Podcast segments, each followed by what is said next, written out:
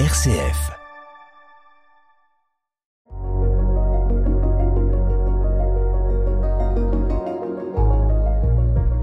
Bonjour Béatrice. Bonjour Pascal. Béatrice, euh, je vois que tu es un petit peu stressée, mais tu vas voir, ça va très bien se passer, car nous avons beaucoup de choses à partager en ce jour.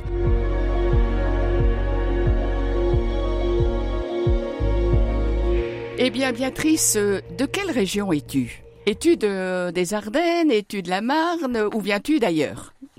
En, en effet, je suis pas du tout du, de la région. Je suis arrivée en 2018, après 5 ans dans le Pas-de-Calais et 12 ans dans le sud de l'Oise, la grande région parisienne. Oui, et bon, pourquoi es-tu arrivée ici, euh, à Chalon même? Oh, Pour des raisons professionnelles, j'ai suivi mon, mon mari qui avait trouvé un emploi euh, du côté de Saint-Dizier. Oui. Et comme on avait un enfant qui était pensionnaire à Liesse, Notre-Dame, eh bien on a choisi Chalon qui était au milieu du... en- D'accord. entre les deux. Et tu fais partie de la paroisse euh, Saint-Étienne, Notre-Dame-en-Vaux, euh, Tout à- Chalon-Centre. Tout à fait. Hein, Nous c'est habitons ça. en plein centre-ville, donc euh, Cha- Chalon-Centre. Oui, oui. Mais dis, Béatrice, tu as un prénom qui se termine par un Z au lieu de Béatrice, C-E. Pourquoi? Eh bien, parce que je suis à 50% espagnole. Ah, Je voilà. voilà, je suis née en, en Espagne, à Vigo, sur la côte euh, galicienne, tout près de Saint-Jacques-de-Compostelle, Oui, et d'une mère euh, espagnole et d'un père français qui travaillait euh, dans une entreprise française qui avait des, des usines en Espagne. Et puis, il a été envoyé là-bas dans les années 70. Et il est revenu avec euh, femme et enfant. Je suis rentrée, donc j'ai habité en, en Espagne jusque dans les années 80, où mon Ça père a voulu rentrer pour qu'on Tu avais quel études. âge à ce moment-là quand tu es arrivé en France? Eh bien, j'avais 7 ans. 7 ans. Tu parlais espagnol, je suppose. Et tu continues à parler espagnol? Tout à fait. Je parlais espagnol euh, à la maison et euh, mais quand on est arrivé en France, maman a voulu s'intégrer bien et donc on a parlé français euh, à partir de là, même avec elle. Oui. Mais euh, j'ai continué à parler espagnol puisque j'y retournais tous les ans. Euh, on a beaucoup déménagé donc quand j'étais jeune et mon seul point d'ancrage c'était vraiment euh, ma ville natale espagnole où était ma grand-mère, mes oncles et tantes, cousins, cousines et où on retournait tous les étés.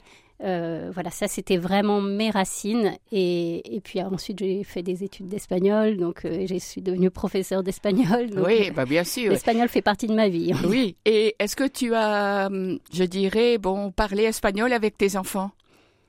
Alors, avec les enfants tout petits, oui, parce que c'est vraiment euh, ce qui me... J'ai été bercée en espagnol, donc les berceuses, euh, toutes les conversations avec les petits bébés, c'est spontanément en espagnol qu'elles me viennent.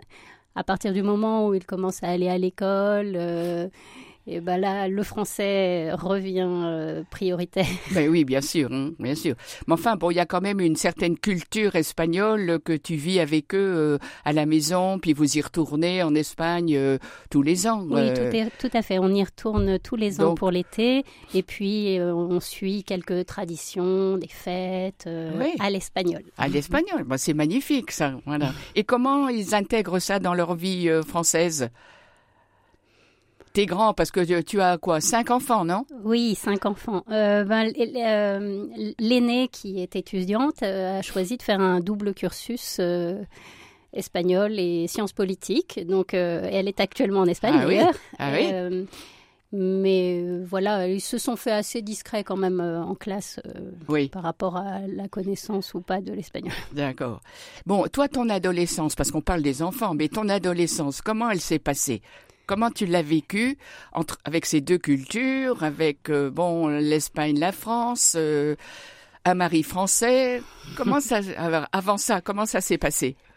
Oh, c'est vrai que hum, le fait d'avoir euh, deux racines, Oui, euh, à l'adolescence, ça a pu être euh, un petit peu euh, un petit peu difficile parfois parce que je, quand j'étais en France, euh, je me sentais espagnole. Quand j'étais en Espagne, euh, j'étais la française. Donc, on se sent jamais vraiment chez soi. eh oui. Euh, Il y a un livre qui m'a permis de d'en faire une richesse. C'était le testament français d'André McKean Ah oui qui vraiment m'a fait voir d'une manière euh, différente ce, cette double appartenance comme, Oui. une, comme une richesse. Enfin, je, je- Oui. je- je l'avais déjà dans le cœur, mais là, c'était formulé. euh, et, et, puis, euh, et puis après, ben, les- dans les études supérieures, euh, c'était une vraie, une- un vrai plus d'avoir cette attache et ces connaissances. Eh oui. Et donc tu as tu- tes études supérieures, tu les as faites en France? Tout à fait. Oui. Euh, euh, je, alors lors- pendant l'adolescence, j'étais intéressée par tout quand j'étais au lycée. J'avais un esprit curieux, donc euh, de la génétique et la physique quantique euh, jusqu'à la littérature et la philosophie, je ne savais pas euh, quoi choisir parce que tout, tout me passionnait. Oui. Et, euh, et je disais à qui voulait l'entendre que moi, je voulais rester à l'école toute ma vie pour continuer à apprendre de nouvelles choses. Et euh, finalement, ce qui m'a guidée euh, pour mes- mon choix d'études, c'était le désir de m'engager dans la société pour défendre des idéaux, des valeurs qui me tenaient à Ah cœur. Et donc, je rêvais d'une carrière en politique, voilà, d'être Premier ministre, euh, première présidente. Ah oui, à ce point-là. oui, j'avais de grands, grands projets. Et puis, euh, donc, je suis partie en classe prépa pour, euh, Oui. pour euh, préparer les concours de sciences politiques. Et puis, là, j'ai découvert l'existence d'une école fantastique où on était payé pour faire ses études. Donc, être rémunéré pour faire ce qui me passionnait le plus, apprendre, Ah oui. ça, c'était le rêve absolu. Donc, j'ai laissé tomber le projet Sciences Po euh, pour me consacrer à la préparation euh, des, des concours de, de l'ENS. Et puis, euh, et puis, le Seigneur a, a bien voulu me, Oui. me conduire sur cette voie et je me suis retrouvée après à Paris euh, à étudier l'histoire et l'espagnol. L'histoire, oui. Voilà, les deux, deux grandes branches qui me passionnaient. euh. Oui, oui. Et donc, euh, bon, je dirais, tu, tu as renseigné après à Paris, au- non? Alors, euh, ou- oui, j'ai bon, fait mes études à Paris et ensuite, euh, ensuite euh, je, je préparais un doctorat. Donc, j'ai été envoyée comme euh, allocataire de recherche à euh, Aix-Marseille Ah oui, pendant trois ans. Et puis ensuite, j'ai j'ai eu un poste à l'université d'Artois à Arras. Mais euh, j'ai également enseigné euh, à l'université catholique de Paris, mais c'était en remplacement d'une amie et Ah, collègue qui était euh, qui était en congé maternité Oui. et puis parentale, et donc elle m'avait proposé de voilà oui. d'assurer un intérim. ah oui. Et quelle joie tu as trouvé dans l'enseignement? Parce que bon, tu as fait de l'enseignement. Bon, quelle, quelle joie, quelle espérance? Qu'est-ce que tu voulais faire avec ces jeunes que tu avais dans les mains, je dirais? Eh, eh bien, euh, d'abord, euh, quand j'étais étudiante, moi-même, j'ai eu des professeurs qui étaient passionnés par, euh, par leur matière et qui m'ont vraiment donné le, le goût de transmettre à mon tour. Ah oui, et puis, hum, donc, en- en- ensuite, quand j'ai été moi-même moi-même professeur, alors j'enseignais à des adultes hein, Oui. euh, à l'université, mais euh, c'était vraiment, euh, ben oui, cette joie de de pouvoir éveiller la, la curiosité, de, de, de voir grandir les personnes en face de moi et, et transmettre ce, ce qui me tenait à cœur. bien quoi. sûr. Mais hum, c'est plutôt, enfin, ce désir de transmettre, je l'ai aussi euh, vécu surtout euh, dans la transmission euh, de ce qui est vraiment le plus cher à mon cœur, qui est euh, la, foi. Et c'est à travers la catéchèse euh, que vraiment euh, cette euh, croissance euh, humaine et spirituelle, je l'ai vue le plus fortement.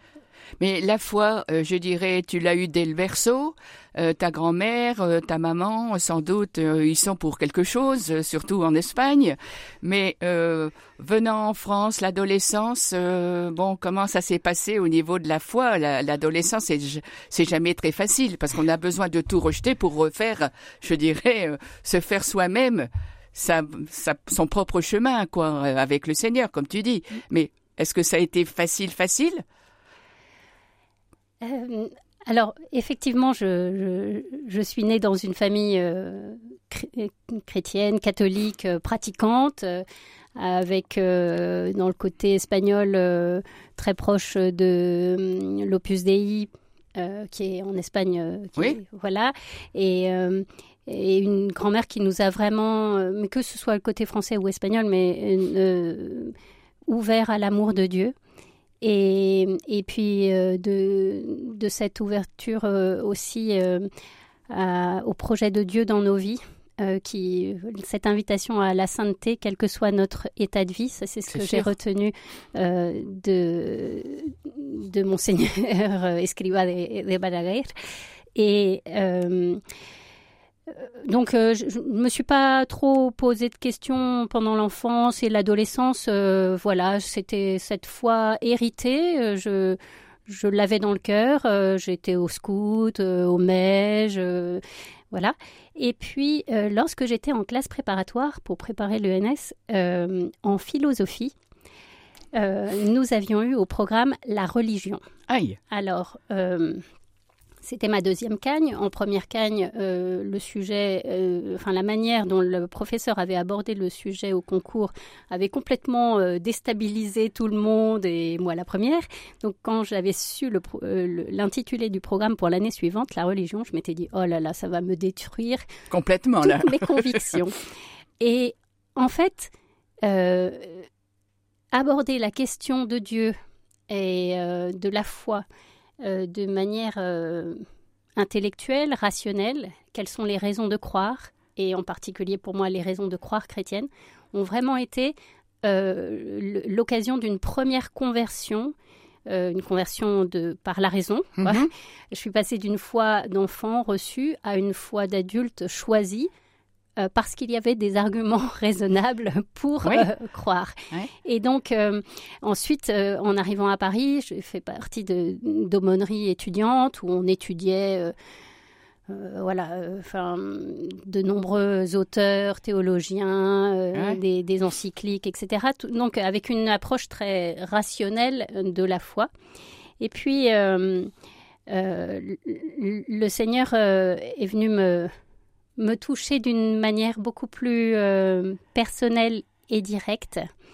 Euh, ça a été euh, et donc j'ai vécu une ce que j'appelle une deuxième, conversion, mmh. mais cette fois-ci une conversion du cœur qui m'a l'a complètement retournée. Et alors par des petits signes. Alors il y a eu une chanson qui a été comme un petit euh, l'occasion de frapper à la porte de mon cœur. Le ah Seigneur a, une chanson complètement euh, euh, païenne, entre guillemets. Hein. C'était une chanson de Jean-Jacques Goldman. Tu peux nous donner le titre? Oui, c'est Nos mains. Nos mains. Eh bien, nous allons écouter Nos mains et puis nous allons reprendre, Béatrice, notre émission.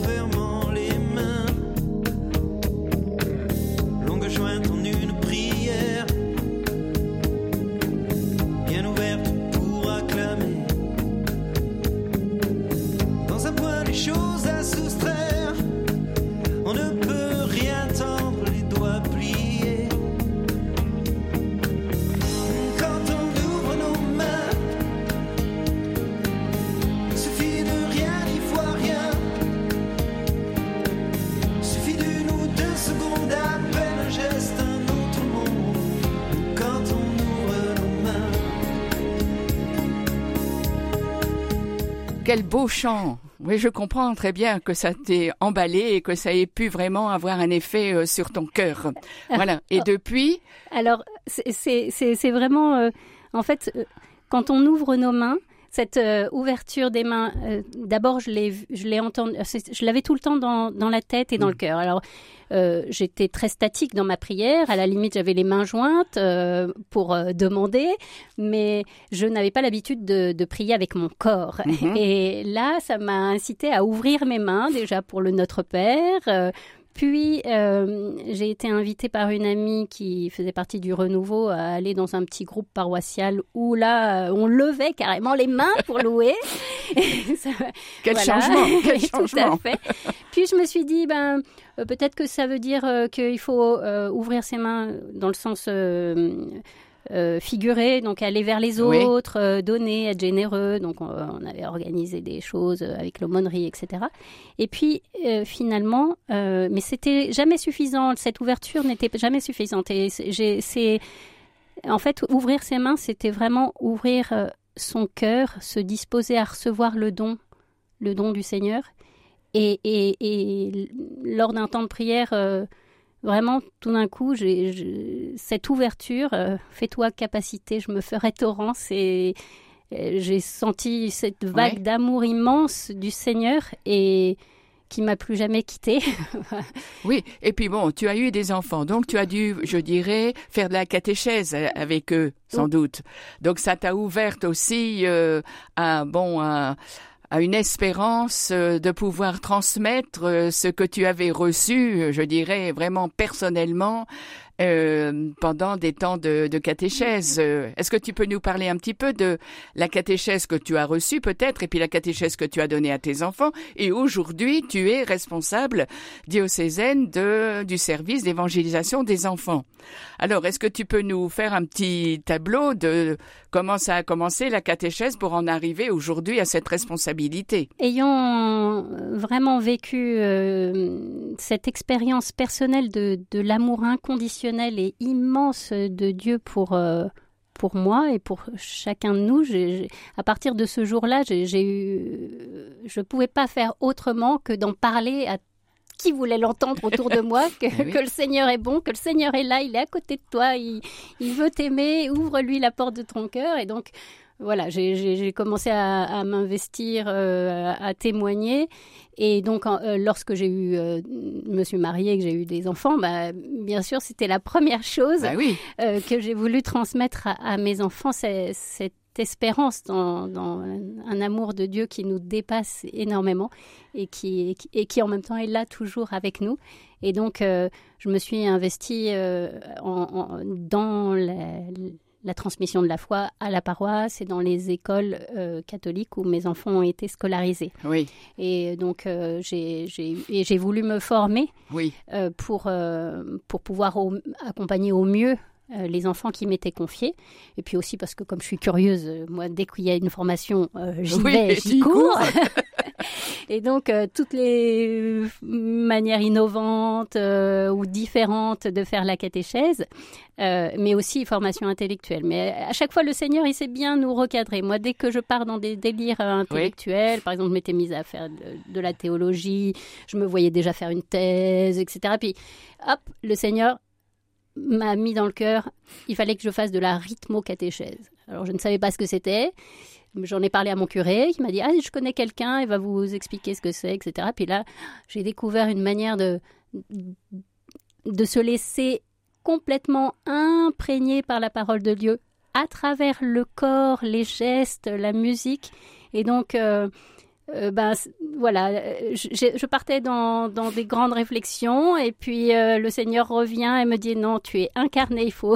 Oui, oui. voilà. voilà. et, et cette manière de, de transmettre la parole de Dieu marche très très bien avec les enfants parce qu'ils sont beaucoup plus réceptifs que nous et plus euh, moins inhibé au niveau du, du, corps. Hein. et, donc, euh, donc je, l'ai mise en pratique euh, dans, dans ma paroisse et, dans les écoles. Et en arrivant ici, bah, lorsque, voilà, alors en arrivant ici, au départ, je n'ai rien fait du tout parce que dans notre précédente ville, j'étais engagée sur trop de plans et mon mari et mes enfants avaient dit stop, stop, stop. Maintenant, recentre-toi un peu euh, sur nous. Et donc pendant trois ans, je n'ai, j'ai pas eu un seul engagement, mais en même temps, ça correspondait pas du tout à mon caractère. Oui, oui, oui. et, et donc, lorsque euh, un prêtre qui nous accompagne, euh, euh, mon mari et moi, me connaissant et sachant que j'avais besoin de, voilà d'un engagement, d'un engagement, il m'a dit bah écoute. pourquoi tu n'enverrais pas ton CV à, l'évêché? Parce que on recherche quelqu'un. Oui, oui c'était le bon moment justement quand tu es arrivé là.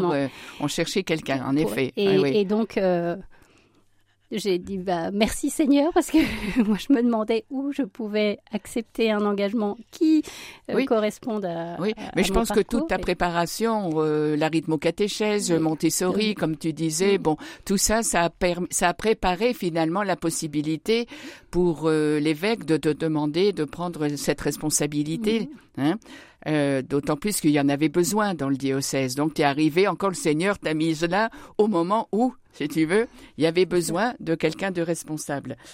Et donc, euh, finalement, tu vois, Béatrice, ça passe vite. Hein. Regarde, on est déjà à presque à 20 minutes, euh, donc on va pouvoir bientôt devoir se séparés, mais je pense qu'il y a peut-être encore euh, quelque chose que tu veux nous dire. Quelle espérance tu as pour notre monde, pour notre le monde de la jeunesse aujourd'hui?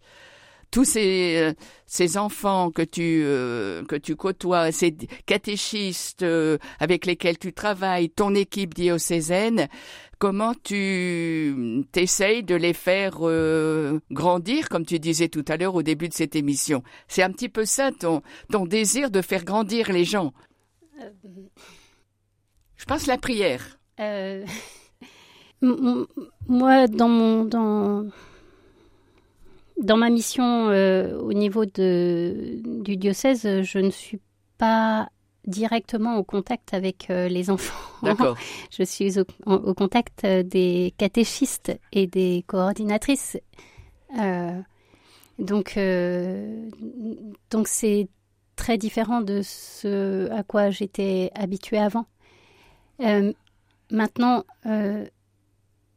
pour pouvoir témoigner de, de l'amour de Dieu dans nos vies, il faut l'expérimenter et donc, en tant que responsable diocésaine, euh, j'ai à cœur de, euh, permettre aux, catéchistes et aux personnes qui sont en contact des enfants euh, d'elles-mêmes expérimenter la joie d'être auprès du Seigneur, la joie de, se nourrir de, sa parole, de se nourrir de l'Eucharistie, de vivre la fraternité.